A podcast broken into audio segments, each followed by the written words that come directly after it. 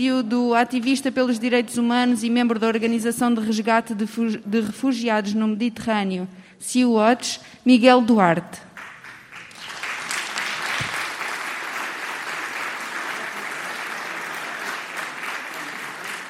Boa tarde a toda a gente. Agradeço ao Bloco de Esquerda pelo convite e lamento imenso não poder estar presente em pessoa. Aquilo que se passa na Ucrânia neste momento é uma, uma absoluta catástrofe humanitária. Já fugiram do país mais de 3 milhões de pessoas em apenas 3 semanas de conflito, o que faz com que este conflito seja aquele que nas últimas décadas criou mais refugiados em tão pouco tempo. Somados a este número, há quase 2 milhões de deslocados no interior do país e a União Europeia estima que eh, o número de refugiados chegue aos 12 milhões nos próximos tempos. Face a esta enorme crise humanitária, a Europa tem mostrado uma solidariedade sem precedentes. A Polónia, sozinha, já acolheu quase 2 milhões de refugiados, sendo neste momento o país que mais refugiados ucranianos acolheu. No Reino Unido foi criada uma plataforma online que permite às pessoas eh, registarem-se para uh, fornecer alojamento a famílias ucranianas que, estejam, que tenham necessidade. Uh, a Itália tem acolhido quase 4.500 refugiados por dia.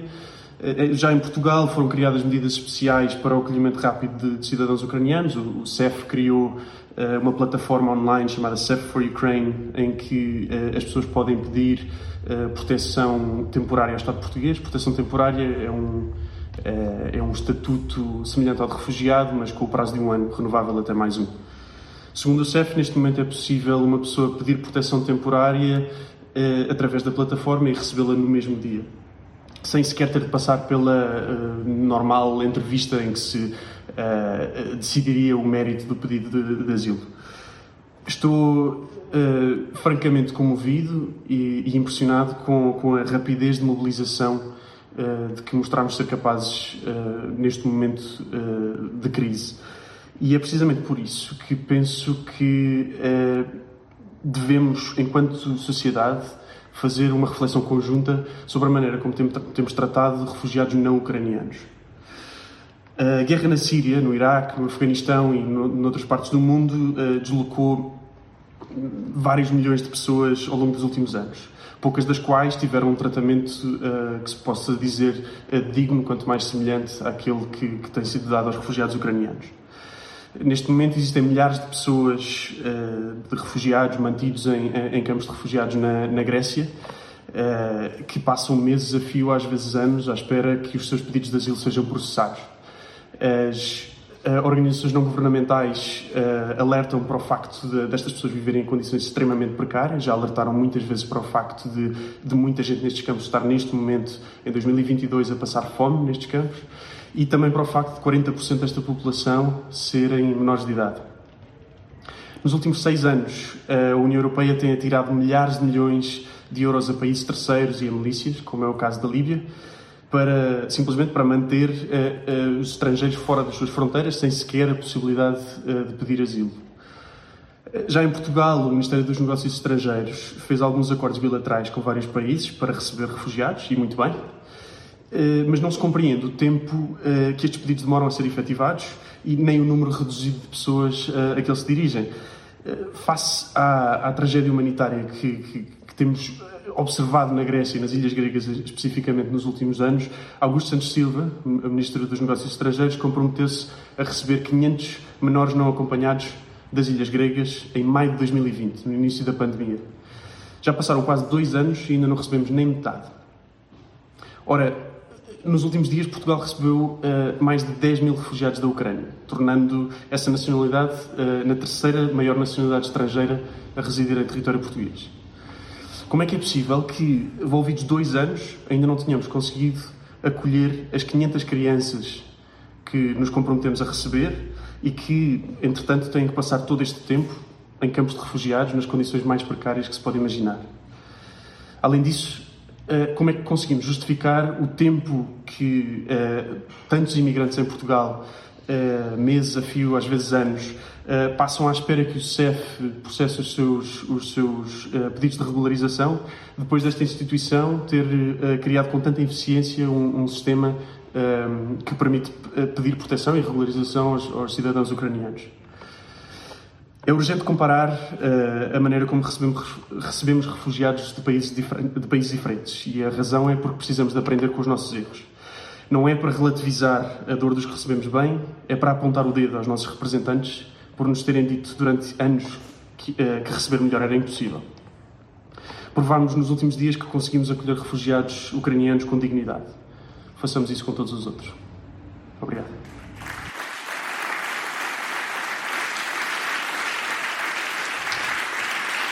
E agora ouviremos a eurodeputada do Bloco de Esquerda, Marisa Matias.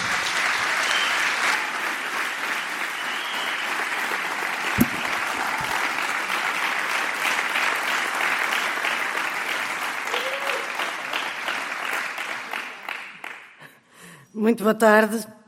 Uh, boa tarde a todos e a todas. A paz tem de ser a nossa língua comum e se a situação mundial nos mostra isso todos os dias, os tempos que vivemos clamam por isso com muito mais urgência ainda. Ai, tão fofo. Desculpa. A invasão da Ucrânia e a guerra desencadeada pela Rússia acelerou processos que estavam em curso e corremos o risco de reforçarmos uma via militarista que põe ainda mais em causa o nosso futuro comum. Ao conflito somam mais conflito e a resposta a isto, como é evidente, nunca é o fim do conflito, mas apenas mais guerra. E a resposta não pode ser mais guerra. A resposta tem de ser política. E o que é que estas três semanas de guerra já mudaram? Mudaram muita coisa. E eu, para isso, centrar-me apenas nas mudanças que têm impacto direto na nossa vida comum, no quadro da União Europeia. Passámos da guerra do vírus à guerra verdadeira, em tempo recorde, a União Europeia mobilizou de forma inédita uma ajuda militar de 500 milhões de euros usando o orçamento comunitário para armamento. E a União Europeia, que sempre tão foi agarrada aos tratados, não quis saber dos tratados que a impediriam de usar em conto total o seu orçamento para fins militares. Os ministros europeus decidiram ativar um instrumento externo ao orçamento que nunca foi antes ativado, o Mecanismo Europeu para a Paz, para contornar essa proibição. E assim, desde 27 de fevereiro de 2022, a União Europeia passou pela primeira vez na sua história a exportar armas enquanto União Europeia. A decisão é que se possa ir até aos 5 mil milhões de euros em armamento para a Ucrânia. Além disso, os próprios Estados-membros enviaram a nível nacional armamento e ajudas militares. O Estado espanhol, por exemplo, deu uma ajuda direta ao Ministério da Defesa da Ucrânia de cerca de 50 milhões de euros e a Alemanha, que durante 70 anos não se permitiu intervir diretamente em conflitos com armas, mudou, mudou drasticamente de posição, passando não só a exportar armas para zonas de conflito, como a aumentar a despesa militar em 0,5% do seu PIB. A NATO, que estava cerebralmente morta, como disse Macron em 2019, recebeu um choque elétrico com esta guerra, e a expressão é também de Macron, e despertou e passou a ser a organização a reforçar, com pressão para países como a Suécia ou a Finlândia em aderir. Em termos de sanções, passámos de uma abordagem tímida após a anexação da Crimeia a uma política alargada de sanções, alcançando desta vez a estrutura de poder de Putin, mas indo também para além em áreas muito mais críticas, como a liberdade de expressão. Mas há alguma hipocrisia em tudo isto que se mantém. Só no quarto pacote de sanções da União Europeia, decidido apenas há quatro dias, é que se incluiu a proibição total de qualquer transação com empresas detidas pelo Estado russo na indústria militar, ou se fez menção a todas as empresas ativas nos setores militares e de defesa que estão a apoiar a invasão na logística e materialmente. Só neste mesmo pacote de sanções é que ficou incluído o impedimento dos Estados-membros de importarem bens de luxo para a Rússia, apesar de se afirmar desde o início que um dos objetivos das sanções económicas da União Europeia é de afetar diretamente as elites russas. E a hipocrisia não fica por aqui. Uma investigação recente de um consórcio de jornalistas mostrou que, apesar do embargo da União Europeia, que desde julho de 2014 proibia totalmente a venda de armas à Rússia, na sequência da anexação da Crimeia, dez países da União Europeia violaram o embargo e continuaram a vendê-las. Sob disfarce, o negócio do armamento prevaleceu. Chamaram-lhe equipamento militar, mas estamos a falar de mísseis, aviões, foguetes, torpedos e bombas. Falamos de 346 milhões de euros de armas vendidas a Putin, quando o que estava decidido era que nenhuma poderia ser vendida. Também no setor energético, a União Europeia entrou a pé juntos com a ameaça de sanções e, depois de saltitar de pé em pé, acabou por recuar ao pé coxinho. A dependência energética da União Europeia em relação à Rússia é um ponto de fraqueza que não lhe permitiu determinar um corte absoluto das relações neste setor. E assim se excepcionaram das sanções a energia nuclear civil e o transporte de certos produtos energéticos para o espaço da União. Veremos agora quanto tempo dedicará a União Europeia e os seus Estados-membros a estudar os disfarces legais para fazer desta exceção uma regra novamente, ou quanto tempo demorarão a correr para os braços de Biden e para a dependência do gás natural liquefeito dos Estados Unidos da América. Na política climática, rapidamente se abandonou o objetivo de neutralidade carbónica para a aceitação de soluções do passado que nos trouxeram à crise atual e que só irão agravar. O Plano Verde, a transição justa, tudo ficou subitamente pintado a cor de carvão e o nuclear que querem pintar de verde à força ganhou mais fogo. Na política de refugiados, a União Europeia passou da posição de ajudá-los a todos na terra deles, para, ao pagar a países terceiros para fazerem de tampão, para acolhê-los a todos. Nada contra. Diria mesmo, finalmente a União Europeia assume uma posição acertada em relação aos refugiados. Neste contexto concreto em relação aos ucranianos, mas que devemos lutar para alargar a todos os refugiados de todas as proveniências. Não podemos aceitar solidariedade de geometria variável quando se trata de salvar vidas e de promover e defender os direitos humanos. A solidariedade para quem está a fugir da guerra não pode ser seletiva. Todas as vidas devem valer o mesmo. A guerra é guerra, seja em que parte do mundo for. A juntar a tudo isto, a China, afinal, já não é tão amiga do regime de Putin e o, e o eixo atlântico que estava adormecido renasce do novo independentemente de qual seja a posição que se tenha em relação a cada uma destas mudanças, é importante perceber que a União Europeia pode ter um papel determinante no papel de paz, se assim o entender, e que qualquer escolha que é feita hoje terá sérios impactos no nosso futuro. A União Europeia pode e deve ter um papel próprio, pode ajudar a mediar o conflito, pode ser uma força de balanço e não lançar ainda mais achas para a fogueira.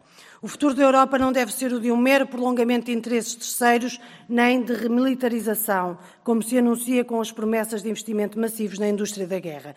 Pode e deve ser um papel de cooperação e de solidariedade. A União Europeia pode e deve ter um papel amplo no acolhimento de refugiados e no auxílio a quem mais precisa quando foge da guerra. A rápida resposta aos refugiados ucranianos, que devemos saudar e apoiar, mostra que a União Europeia sempre esteve preparada para receber e o que faltou foi vontade política. A União Europeia pode e deve ter um papel e assumir um papel claro na transição energética e trabalhar para o nosso futuro comum. A guerra não pode servir de desculpa para voltar ao modelo energético do século passado, seja pela lavagem verde do nuclear ou do gás, seja pela reabertura das centrais do carvão. Trabalhar para a independência energética e para uma transição sustentável e justa tem de ser o caminho. Da mesma forma, não se pode iludir e esperar que seja o mercado a regular um mercado onde os preços da energia não param de aumentar, ao mesmo tempo que se mantêm os lucros e a distribuição de dividendos nos gigantes da energia. Apenas a mudança das regras existentes e a gestão pública da energia nos podem ajudar a fazer um caminho sustentável e justo. Precisamos de uma política para a paz. Precisamos de uma política para a paz a curto prazo, mas também a médio e longo prazo. Estamos ainda a tempo de fazer tudo e de não abandonar ninguém.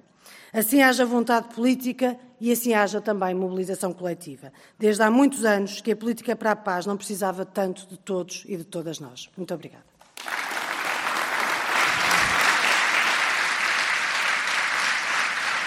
Chamamos agora o dirigente do Bloco de Esquerda, Luís Fazenda.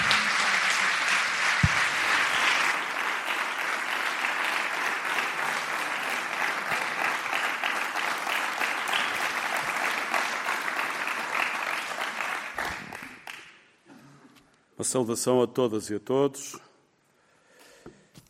Encontramos-nos aqui neste momento trágico da história europeia, marcado pela invasão russa da Ucrânia. É uma invasão com consequências multilaterais, várias das quais já hoje aqui abordadas. Uma semana antes da invasão, a Mesa Nacional do Bloco de Esquerda, em resolução, publicada, alertava para o perigo da guerra e para o perigo da ascensão do novo imperialismo russo. Essa expressão, que não foi por acaso, não é acidental, foi trabalhada ao longo de muitos anos no Bloco de Esquerda. Em 23 anos, o Bloco de Esquerda foi criticando a ascensão desse imperialismo russo. Do Estado Putin, mistura de uma personalidade de poder com as mafias da economia capitalista, da acumulação violenta uh, da economia capitalista naquele país descoletivizado, da, do incremento sucessivo das, dos negócios internacionais dessa mafia, uh, da incorporação daquilo que eram os materiais uh, militares, nucleares e outros que tinham sido legados pela antiga União Soviética. E esse incremento foi-se fazendo ao longo dos anos, e o Bloco de Esquerda foi consequente e coerente sempre denunciando isso. Basta uma pequena leitura retrospectiva, e hoje está presente no esquerda.net, para ir verificar que as nossas posições anti-Putin começaram ainda antes do Putin, o que é um sucesso.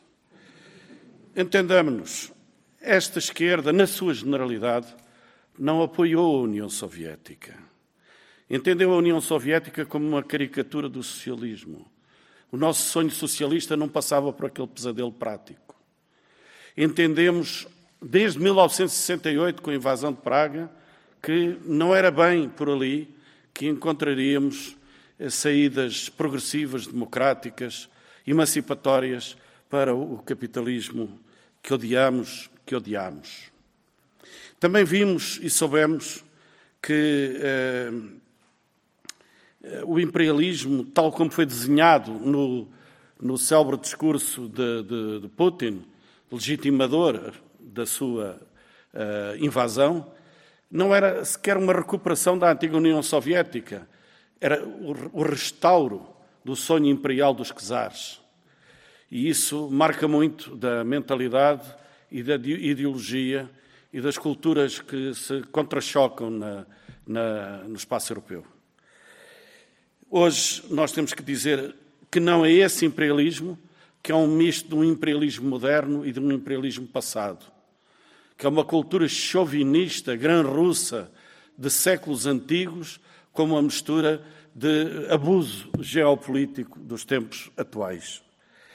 Temos de combater isso, temos de contrariar essa ideia, essa cultura que procura alicerçar-se no nacionalismo agressivo, excitando outros nacionalismos, porque isso só nos poderá conduzir a mais largas conflagrações, a mais violentas, a, a, a mais violentos choques, a mais violentos conflitos, a uma escalada bélica em toda a parte. Nós estamos hoje aqui profundamente solidários, intimamente solidários, genuinamente solidários com todos aqueles que na Rússia combatem Putin, contra todos aqueles que estão a ser detidos, contra todos aqueles e aquelas que têm vindo a ser postos à margem, contra todos aqueles que estão a ser perseguidos pela ditadura de Putin. Nós aqui hoje somos irmãos de todos aqueles que na Rússia combatem a ditadura de Putin.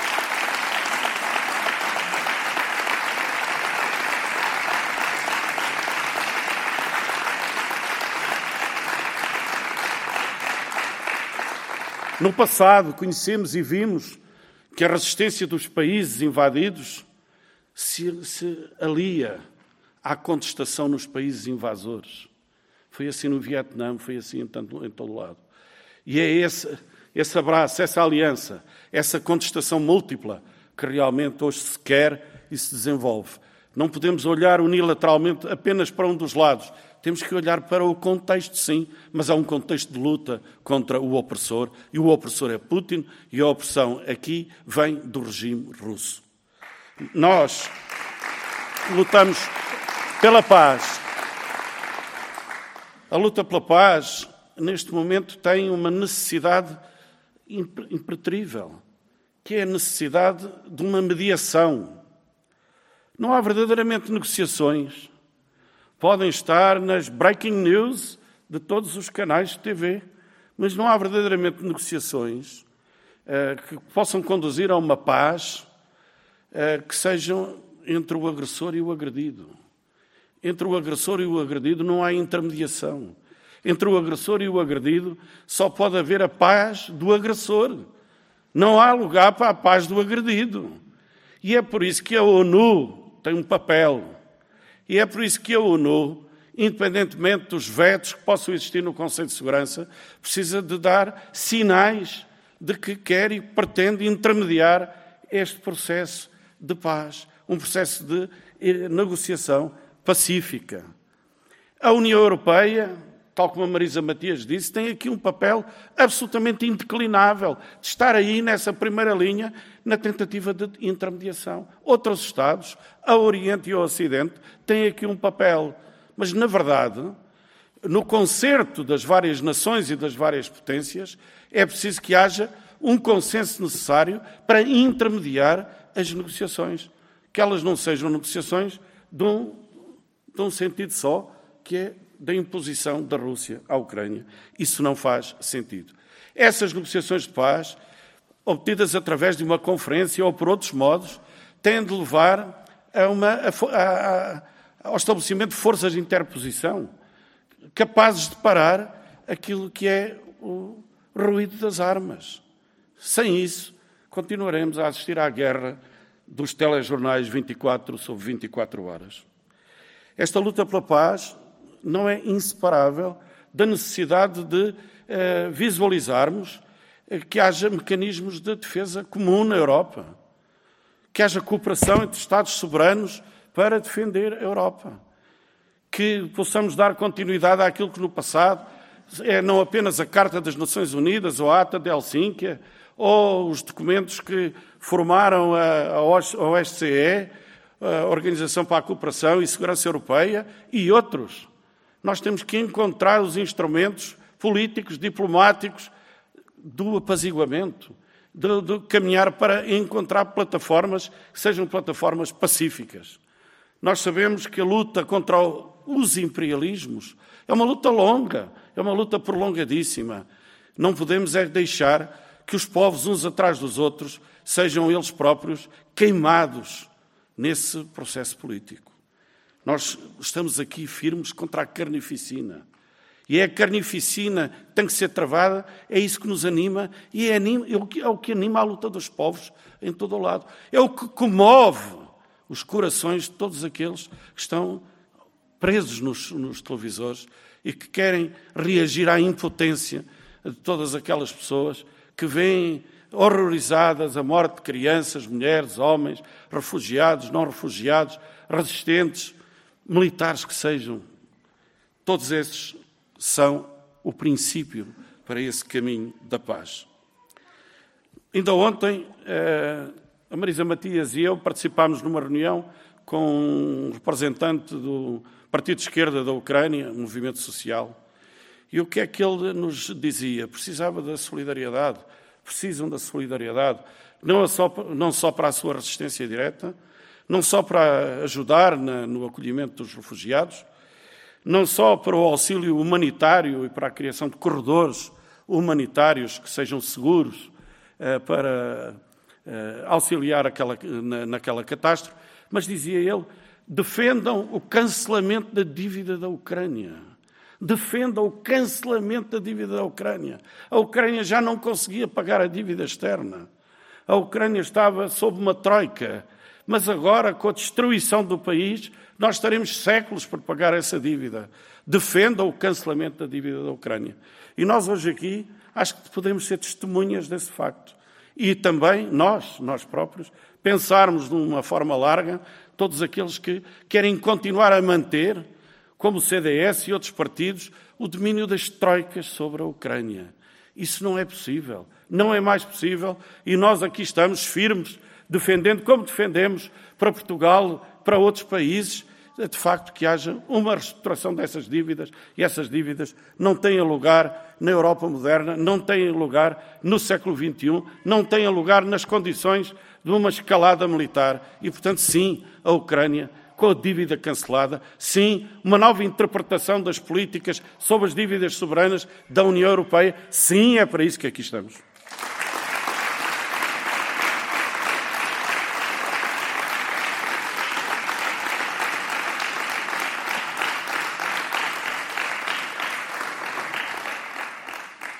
Em 2006, eh, em Moscou, realizou-se uma reunião do G7 eh, que passou a ser G8. E foi em Moscou que se realizou.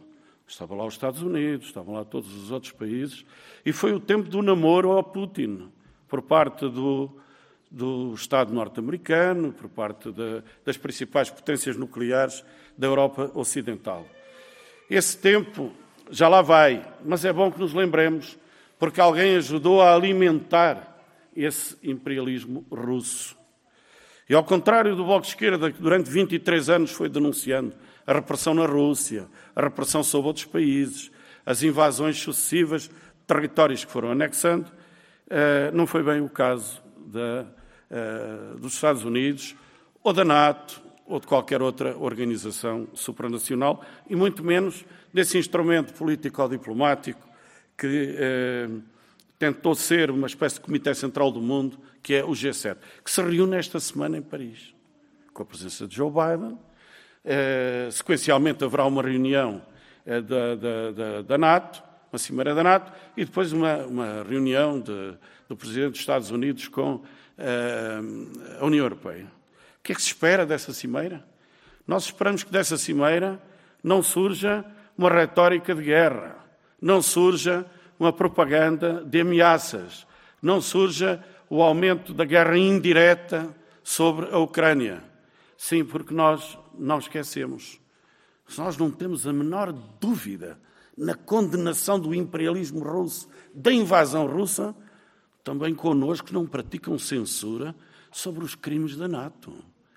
No Iraque, no Afeganistão, na Síria, na Líbia, onde quer que seja. E, portanto, nós não somos como Pilatos. Independentemente das circunstâncias, a censura a nós não nos toca. Nós não aceitamos essa censura. E, portanto, a NATO não passou a ser a pomba da paz. E o que nós dizemos nestas circunstâncias é que é necessário que a União Europeia repense estrategicamente o seu papel, repense e defenda um papel para a paz. Aquilo que os Estados Unidos pensam acerca do mundo pode não ser exatamente e não é aquilo que os povos pensam ou que a Europa possa pensar. Nós não estamos interessados numa estratégia que nos leve para o mar da China ou para outro lado qualquer. E é por isso que o nosso apelo é essa reunião da Cimeira Europeia, consequencial à Cimeira da NATO e ao G7, seja uma, uma cimeira que esteja interpelada pelos povos, esteja interpelada pela paz, seja interpelada pelo sofrimento que nós eh, sentimos e estamos condenando em uníssono, mas que nos possa abrir caminho para uma solução negociada e não para mais escaladas da guerra. Hoje, aqui no Bloco de Esquerda, 23 anos depois do seu nascimento, somos contra a guerra, somos contra todas as guerras, somos de facto pela paz, somos contra todos os imperialismos e atualmente condenamos essa agressão bárbara, violenta, essa agressão absolutamente selvagem, trágica e genocida da Ucrânia.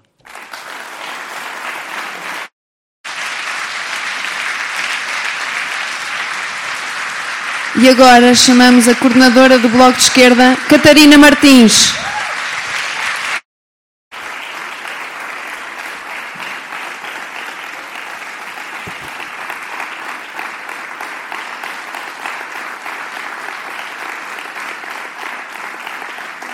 Tarde, camaradas, boa tarde a todos e a todas. A invasão da Ucrânia pela Rússia conta já com 24 longos dias. São 24 dias que mudaram tudo, vemos o que mudou e comprometemos-nos com respostas firmes e solidárias que estes dias exigem. Os 24 dias desta guerra mudaram desde logo a vida de um povo, do povo ucraniano, que sofre com uma agressão ilegítima, com um conflito que afronta o direito internacional e com uma guerra que nunca devia ter começado. O Bloco condenou esta guerra com a mesma convicção com que condenou todas as guerras do nosso século, do Iraque à Síria, passando pela ex-Jugoslávia. Fazemo-lo porque sabemos que não há contexto histórico que justifique a agressão de um povo, Não há disputa territorial que justifique o bombardeamento de uma maternidade ou de uma escola. E com certeza que não há dificuldade militar que justifique a guerra contra civis. Esta esquerda levanta-se contra a guerra, sim, e em todos os momentos sempre o fizemos, como muito bem lembrou o Luís Fazenda. A guerra. A guerra mudou também as condições da crise de refugiados na Europa. O Miguel Duarte lembrava-nos isso mesmo no início desta sessão. Os números são avassaladores. Em três semanas de guerra, fugiram da Ucrânia 3 milhões de pessoas. Um milhão a cada semana. A esmagadora maioria mulheres e crianças. Ouvimos com um misto de horror e consternação o que nos dizem as Nações Unidas.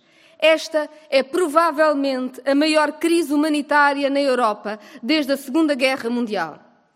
À firmeza de quem condena todas as guerras, juntamos uma outra ideia firme os países europeus têm a obrigação de receber qualquer pessoa que foge da guerra, de qualquer guerra.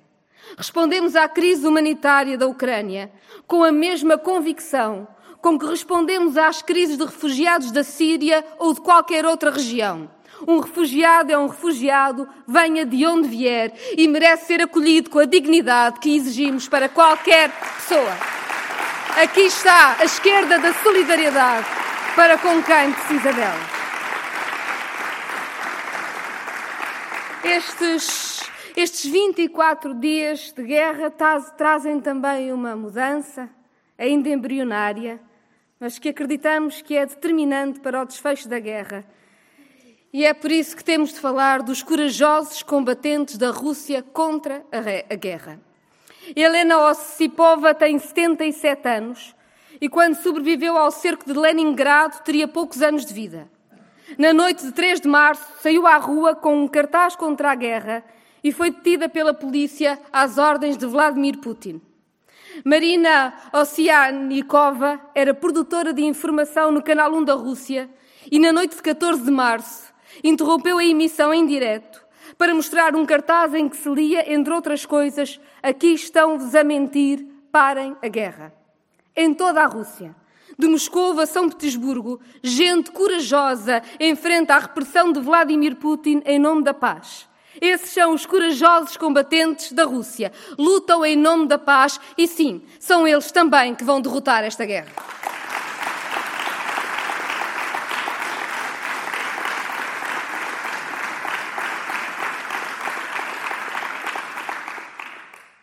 A Marisa já aqui nos trouxe também o que esta guerra revelou de enorme cinismo e irresponsabilidade das elites europeias. Ouvimos nos últimos 24 dias palavras de justa condenação dos chefes do governo francês e alemão, italiano e austríaco, búlgaro, checo, croata, finlandês, eslovaco e do governo espanhol a condenarem muito justamente a guerra. Mas todos lideram países que nos últimos anos venderam armas à Rússia, mesmo depois da União Europeia ter decidido embargar a venda de armas à Rússia. A guerra é uma agressão e a guerra é um negócio. E aqui está a esquerda que se levanta contra o negócio da destruição e do horror. Há finalmente uma outra mudança destes 24 dias. A crise económica que paira sobre Portugal e sobre todos os povos. Há quem defenda que mais vale ceder à Rússia e desistir das sanções económicas, como se fosse uma escolha, sacrificar a Ucrânia para controlar os preços da gasolina. Não é assim, nem é verdade que fosse a solução. A verdade é que a guerra expôs um problema que já estava em curso durante a pandemia e que agora se agrava com as tensões internacionais. A crise energética que se revela no aumento abrupto dos preços dos combustíveis.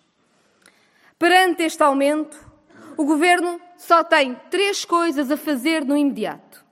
Em primeiro lugar, reduzir a taxa de IVA sobre a eletricidade e o gás para o escalão mínimo, porque se tratam de bens de primeira necessidade. As medidas de remendo adotadas pelo governo não resolveram nem o problema da botija de gás, o aquecimento dos mais pobres, que mantém um IVA em taxa máxima. Em segundo lugar, o governo tem de eliminar o chamado adicional do ISP, criado em 2016, no momento de baixa de preços dos combustíveis e que não tem nenhum sentido que perdure neste momento. E, em terceiro lugar, é preciso eliminar a dupla tributação do ISP. Atualmente, o IVA incide sobre a soma do valor do combustível e do ISP e, portanto, pagamos impostos sobre impostos que vão sempre crescendo e isto tem de acabar. Mas quem só falar de impostos está a esconder convenientemente outra realidade de que temos de falar. Se para as pessoas a crise energética é o frio ou o dinheiro que não chega para a conta do mês por conduzir para o trabalho se tornou insuportável, para as petrolíferas a crise energética tem sido uma festa. Depois do grande confinamento na pandemia, a retoma económica fez aumentar a procura, o que proporcionou ganhos estratosféricos aos acionistas. Entre a entrada do crudo e a saída da refinação, a margem obtida pelas petrolíferas duplicou no ano passado. E por isso, a BP, a Shell, a Exxon, a Chevron vão entregar em 2022 48 mil milhões de euros aos seus acionistas. Por cá, a Galp lucrou 457 milhões com a subida dos preços dos combustíveis e vai entregar 565 milhões de euros aos seus acionistas, entre eles a família Amorim, a Sonangol e fundos de investimento norte-americanos. E eu pergunto: é isto aceitável? É justo que a Galp lucre com a pobreza de quem não tem alternativa se não pagar os preços especulativos dos combustíveis? O Estado é acionista da Galp. Como votou o representante do governo quando foi tomada esta decisão? O que vai o governo fazer para travar estes ganhos? Ou espera ganhar pelas duas vias, pela via fiscal e pela via dos dividendos acionistas, enquanto a população paga um preço absolutamente impossível pelos combustíveis no nosso país? Na eletricidade, o panorama não é melhor. Os governos europeus tentam omitir as desastrosas consequências do modelo de mercado desenhado para favorecer os grupos económicos beneficiados na privatização. O Bloco propôs no Parlamento a eliminação dos lucros caídos do céu que as barragens tiveram no último ano. O preço da eletricidade de fonte hídrica não pode continuar a subir colado ao preço do gás e das emissões de CO2. Muito simplesmente porque as barragens não têm custos com gás nem com emissões de CO2 e, portanto, não podem ser remuneradas como se os tivessem. O PS, o CDS e o Chega juntaram-se para chumbar este projeto do Bloco. Sabemos que a União Europeia vai anunciar medidas brevemente, mas sabemos também que neste debate o governo português tem das posições mais favoráveis às elétricas quer mesmo manter o jackpot à EDP, dona da maioria das barragens em Portugal. No Bloco, pelo contrário, queremos proteger as pessoas e a economia. A nossa escolha é combater a especulação. E para isso queremos uma sobretaxa que traduza estes sobrelucros das elétricas em apoio direto às famílias mais, mais vulneráveis e à tarifa que pagam na sua eletricidade. E queremos estabelecer um preço máximo para a eletricidade que é produzida a gás e eliminar as fontes de sobre-remuneração dos produtores elétricos. O que propomos é tão simplesmente que os acionistas das grandes companhias devem ser chamados a conter os efeitos da crise energética para, quem, para que quem passa frio ou para quem tem um salário baixo não fique até ao fim do mês sem ter como pagar as deslocações para o trabalho. Porque há uma coisa de que temos a certeza. Baixar os impostos sem impor regras sobre os preços é premiar a especulação. Baixar os impostos e combater a especulação é o caminho para baixar os preços da energia, proteger a população e a economia. E esse caminho tem de ser feito por todas as razões e também pela nossa determinação em manter as sanções económicas à Rússia que podem permitir caminhos para a paz. O que nós não podemos aceitar nunca é quem usa o custo tremendo da guerra para aumentar os lucros. Combater a guerra é também combater quem lucra com a guerra e aposta na guerra para impor a sua agenda de retrocesso. Seja o abandono da agenda climática, pelo desespero de uma energia mais barata, venha dela de onde vier, seja pela corrida ao armamento, que resulta do abandono dos esforços para uma negociação da paz. Propostas como vamos ouvindo, de uma zona de exclusão aérea ou de intervenção direta de outros países no conflito, é um escalar da guerra que nunca trará a paz e apenas o perigo de uma terceira guerra mundial com os riscos nucleares que conhecemos. Pela nossa parte, não desistimos da paz. E não desistir da paz exige escolhas difíceis. A crueldade absoluta da guerra desabou sobre milhões de habitantes na Ucrânia. São milhares de mortos, milhares de refugiados, um país destruído. A cada dia que passa, esta guerra ultrapassa mais uma barreira de horror. E perante tudo isto, temos de assumir as responsabilidades primeiras da solidariedade e da paz. Combater a normalização da guerra, recusar a desumanização de quem sofre e usar todos os instrumentos para construir a paz, sem deixar a Ucrânia sozinha. O compromisso com a paz não é um apelo vazio e é mesmo a única força que pode vencer esta guerra. Foi essa força que juntou milhares de pessoas em Lisboa no passado e hoje mesmo as volta a juntar numa manifestação em frente à Embaixada Russa, que conta também com a participação solidária do Bloco de Esquerda. É essa a força de milhares de ativistas que resistem à repressão na Rússia e que enfrentam corajosamente Putin em nome da paz. É essa a força de quem na Ucrânia resiste à invasão. E só essa força, só essa força de quem não, de quem não desiste da paz, pode forçar essa conferência de a paz que, sobre a égide das Nações Unidas, trava a agressão ao povo ucraniano. E é seguramente com essa força que afirmamos o grito solidário que acompanhou o Bloco ao longo de toda a sua história. Paz sim, guerra não. E aqui estamos.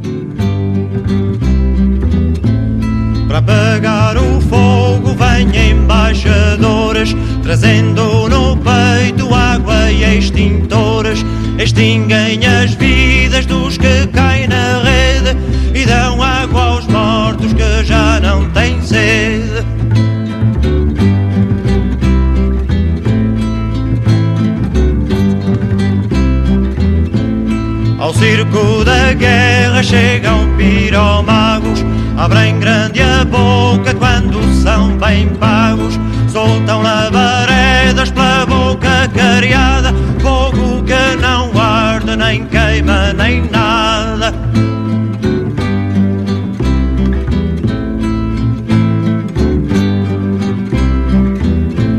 Senhores importantes fazem piqueniques, churrascam o frango no ardor dos despiques, engolem sangria dos sangues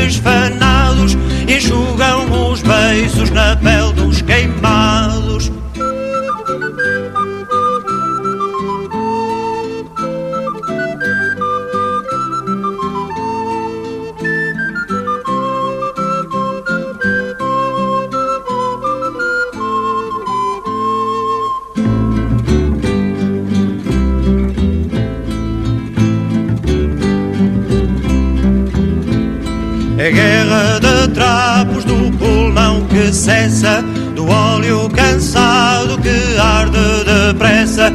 Os homens maciços cavam-se por dentro e o fogo penetra, vai direito ao centro. Há um fogo enorme no jardim da guerra, há um fogo enorme no